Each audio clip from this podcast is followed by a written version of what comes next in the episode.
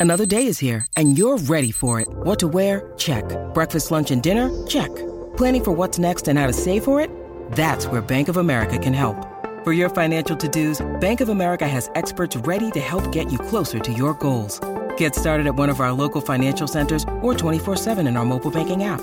Find a location near you at bankofamerica.com slash talk to us. What would you like the power to do? Mobile banking requires downloading the app and is only available for select devices. Message and data rates may apply. Bank of America and a member FDIC. What does motion sound like? With Kizikans free shoes, it sounds a little something like this.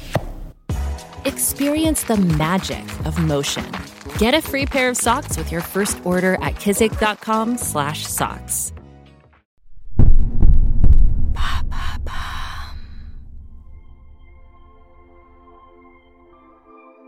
Leurs photos racontent les moments les plus difficiles de l'histoire du XXe siècle. Gerda Taro et Robert Capa ont construit ensemble leurs identités de photographes, toujours au plus près de l'action, toujours prêts à dénoncer les injustices par leurs clichés. Car pour eux, aimer, c'est s'indigner. En pleine montée des fascismes en Europe, ils ont brandi leurs appareils photos comme des armes. Une histoire d'exil, d'objectifs et de champs de bataille, une histoire d'amour. «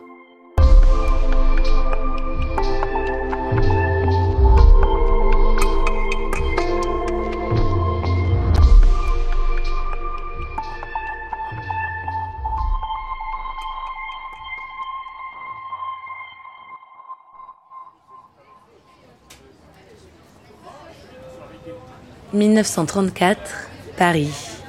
André Arnaud Friedman boit un verre à la terrasse du Café Capoulade, au 65 boulevard Saint-Michel. En cette fin d'après-midi de septembre, le soleil est doux et la brise légère. Cela fait quelques mois que le jeune Hongrois foule les pavés de la ville lumière. André vient de Budapest. Il a passé quelques années à Berlin avant de fuir la montée du fascisme. Depuis son arrivée, il se fait appeler André, à la française.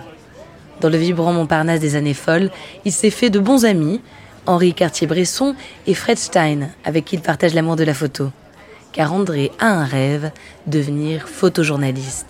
Il en a pris conscience quand on l'a envoyé photographier Léon Trotsky lors d'un meeting à Copenhague, son premier sujet, publié par un magazine berlinois. Mais depuis son arrivée à Paris, il ne trouve pas de travail. S'il n'a pas un sou, André a toutefois une chose à laquelle s'accrocher, les femmes. Avec ses sourcils broussailleux, ses yeux rieurs d'un noir profond et sa bouche charnue, il fait chavirer les cœurs. Ce jour-là, c'est d'ailleurs avec une demoiselle qu'il a rendez-vous. Une certaine route, magnifique, qu'il a rencontrée il y a peu et qu'il a promis de photographier.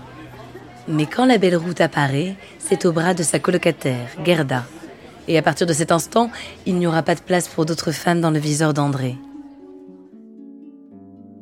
Gerda Pohoril est polonaise.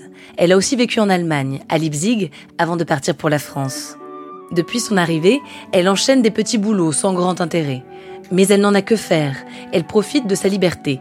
Gerda aime fumer, boire à la terrasse des cafés et sortir danser toute la nuit.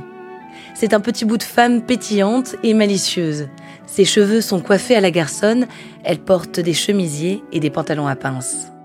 Gerda et André se découvrent de nombreux points communs. Ils sont juifs tous les deux. Ils ont été emprisonnés à l'adolescence pour leurs convictions et leurs engagements. Tous deux ont fui l'Allemagne. Ils partagent la même passion de la politique et le même idéal de justice. Désormais, ces deux-là passeront tout leur temps ensemble. Gerda se met à la photo pour être toujours plus proche d'André. Elle s'avère très douée. Quand André, qui a du mal à se faire un nom, se trouve découragé, Gerda a une idée lumineuse. Elle crée de toutes pièces un personnage selon les exigences des agences de photos. Ils ont ignoré André Friedman, ils adoreront Robert Capa. Un Américain très élégant, aux cheveux gominés. Elle prend le nom de Gerda Taro. When you need mealtime inspiration, it's worth shopping Kroger, where you'll find over 30,000 mouthwatering choices that excite your inner foodie. And no matter what tasty choice you make, you'll enjoy our everyday low prices, plus extra ways to save, like digital coupons worth over $600 each week. You can also save up to $1 off per gallon at the pump with fuel points. More savings and more inspiring flavors make shopping Kroger worth it every time. Kroger, fresh for everyone. Fuel restrictions apply. The longest field goal ever attempted is 76 yards. The longest field goal ever missed? Also 76 yards. Why bring this up? Because knowing your limits matters, both when you're kicking a field goal and when you gamble. Betting more than you're comfortable with is like trying a 70 yard field goal. It probably won't go well. So set a limit when you gamble and stick to it. Want more helpful tips like this? Go to keepitfunohio.com for games, quizzes, and lots of ways to keep your gambling from getting out of hand. Ça fonctionne. Les photos de Kappa font la une du magazine Vue quand le Front populaire accède au pouvoir. Le stratagème du nom d'emprunt est découvert en quelques mois, mais qu'importe, la carrière de Kappa est lancée. Gerda obtient une carte de presse et ils partent tous les deux pour l'Espagne. C'est là-bas, en pleine guerre civile, que les deux photographes vont affirmer leur style. Ils veulent tout raconter sur la pellicule, les visages des hommes, des femmes, des enfants qu'ils prennent parfois en même temps, sous des angles différents. Ils sont sur les champs de bataille, au plus près des combattants républicains. Robert dit Si une photo n'est pas bonne, c'est que vous n'êtes pas assez près. Il prend sa photo la plus célèbre, la mort d'un soldat républicain fauché par une balle ennemie. Robert est impressionné par le courage de Gerda, toujours prête à aller au plus près du danger. De retour en France, leurs photos sont publiées sans être créditées. Hantés par la guerre, ils repartent en Espagne, à Malaga, où ils immortalisent l'exode des populations.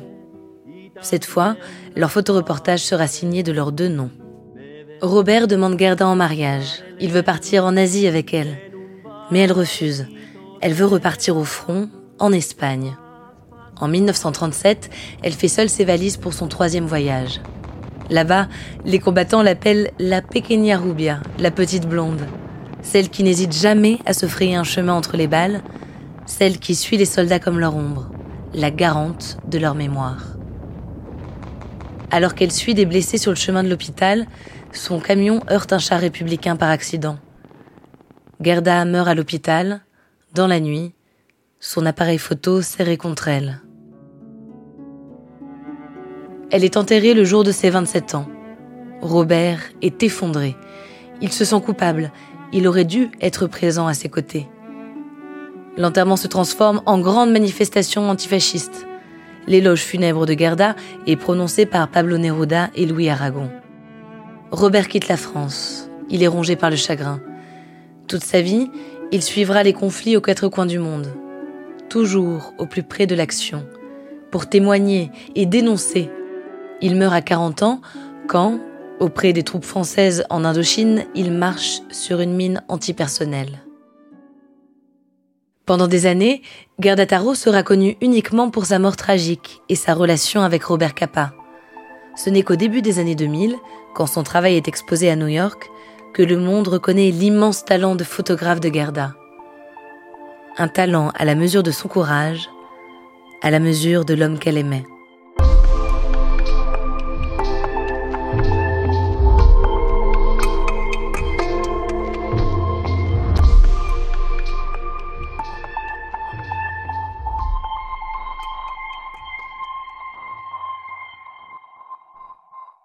Merci d'avoir écouté cet épisode de Love Story. Je m'appelle Alice Doroide et j'aime les histoires d'amour. Qu'elles soient fusionnelles, chaotiques ou tragiques, elles parlent toutes d'un même sentiment. Elles sont toutes universelles. J'espère que cette histoire aura su résonner en vous. Si vous aimez ce podcast, pensez à vous abonner, à lui donner une note sur les différentes plateformes d'écoute. Désormais, vous pouvez également suivre Love Story sur Instagram. Merci de votre fidélité et à bientôt.